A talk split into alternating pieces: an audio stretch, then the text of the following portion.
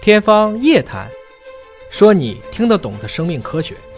欢迎各位关注今天的《天方夜谭》，我是向飞，为您请到的是华大基因的 CEO 尹烨老师。尹烨老师好，小明同学好，最近全国的天气都很炎热 啊，不管是南方还是北方，都在这个吹空调的房子当中，大家才稍微舒服一点哈、一热的时候呢，我们就感觉似乎大脑有点迟钝了。对，没想到竟然得到了科学家的验证， 说这个真的会把人热傻喽。这个其实不用验证，我也 知道，因为我就是这样的哈。你就一热就不行了，是吧啊，？当然看热到什么程度了，啊热到八十度谁都傻 了。啊说是这个哈佛的科学家们发现高温影响认知的功能，说离开空调的房子，这脑子啊迟钝百分之十以上， 所以这空调的发明真的是一大利器啊！啊，这个请尹老师帮我们解读一下哈佛的这个发现。对我一直认为空调是人类社会最伟大的发明，当然了，很多人说是计算机，但我认为空调比较牛。但是空调也会衍生出什么空调病啊，是容易热伤风感冒啊，嗯是因为对我嘛，对个人的感受来讲，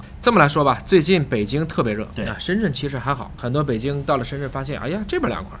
那么哈佛大学工卫学院呢，做这个气温和认知之间的研究，最后发现呢，没有空调、温度更高住所的年轻人，认知功能受到明显的影响，嗯反应速度下降百分之十三，对事件的处理能力也降低了百分之十。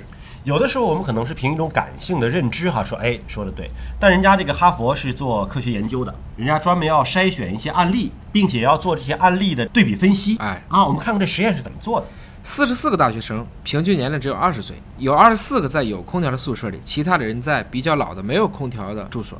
当然了，大家也说了，你不能说这个东西是嗯有空调的都是哈佛的，对没有空调的，比如说波尔顿学院的，嗯虽然波尔顿学院也不差，但是毕竟比不了哈佛，它就是尽量的让这个变成一个莫德尔群体，嗯所以包括其他的基本的身体信息啊、睡眠质量信息啊、对住宅条件的满意度也都统计清楚了，嗯，然后每天发两个认知测试，认知测试，对，有点像测智商的那啊，种心理学是吧嗯啊，心理学测试这样子。那么其中呢，就有一个叫做 STROBE 颜色词测试，什么叫颜色词呢？比如他说举了个例子，我这里写了三个字，嗯，我用绿色的颜色写写了了一个红字，对用蓝色的写了一个棕嗯棕，又用绿色写了一个色好。红棕色，那现在说这是什么颜色？他就问他的实际颜色，是的，绿蓝绿啊。对。但如果很多的情况下，它是看反应的速度，不哦，光是要对，，就其实问题都很简单，都很简单。哎，但是呢，你需要有一个反应过程如。果太复杂了，那就没法说了。嗯，那那可那这是考智商了，那是就考智商，那你也可以这么对嗯说。那有空调的家境好啊，他就是教育程度好啊，你考微积分我都不行，是吧？啊，是就这个意思嘛。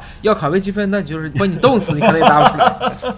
所以都是特别简单的问题哎，但是它容易混淆。对啊，所以就考你的反应能力。那他选择了一个时间段也很有意思，是一六年的七月九号到二十号，嗯，你可以查一些它的历史记录，就是哦波士顿最热的时候。特别特别热。波士顿的纬度其实已经很北很北了，波士顿是个很神奇的城市，冬天特别冷，夏天也很凉快，哦也很凉快。常规很凉快啊，一般只有二十度左右，嗯，只有那一次直接飙升到三十五度了。热浪，哎，当地当时已经发布了，这就是一个气象灾害啊！三十五度对深圳来讲还 算行，但对于波士顿来讲已经是史上高温了。不要紧呐，有空调，室内温度二十度；没空调，室内温度二十六度，嗯最高逼近三十度。对哎呀，这个实在是受不了。然后猜一猜，没空调的参与者对两项测试的反应时间分别延长了多少？没空调，反应慢，对吧？延长了百分之十。哎，差不多，基本上是延长了百分之十三、百分之十三点四和百分之十三点三，嗯，每一分钟做题的数量也差不多减少了百分之十，这么一个情况。做题数量少了，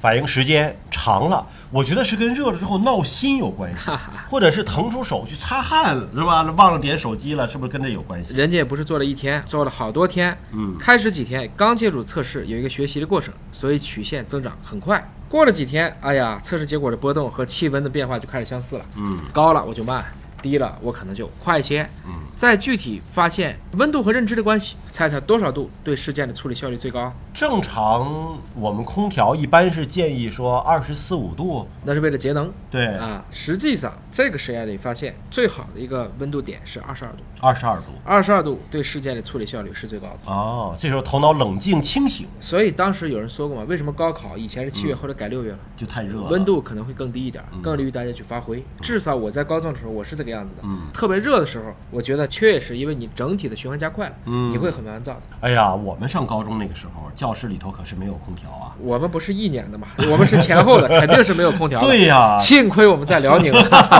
那个时候就完全有个风扇嗯就不错了。对，还有一个呢，零六年公布了一个研究报告，也相符，是劳伦斯伯克利国家实验室。他们是研究了工作场所温度和效率的关系，也是二十二度，工作效率最好，高了低了都耽误工作。嗯，室温到三十度的时候呢，工作效率只有最大值的百分之九十一了。嗯，就大大概差个百分之十左右。哎啊，哈佛大学另外一个研究组的研究结果显示，大热天考试考不好。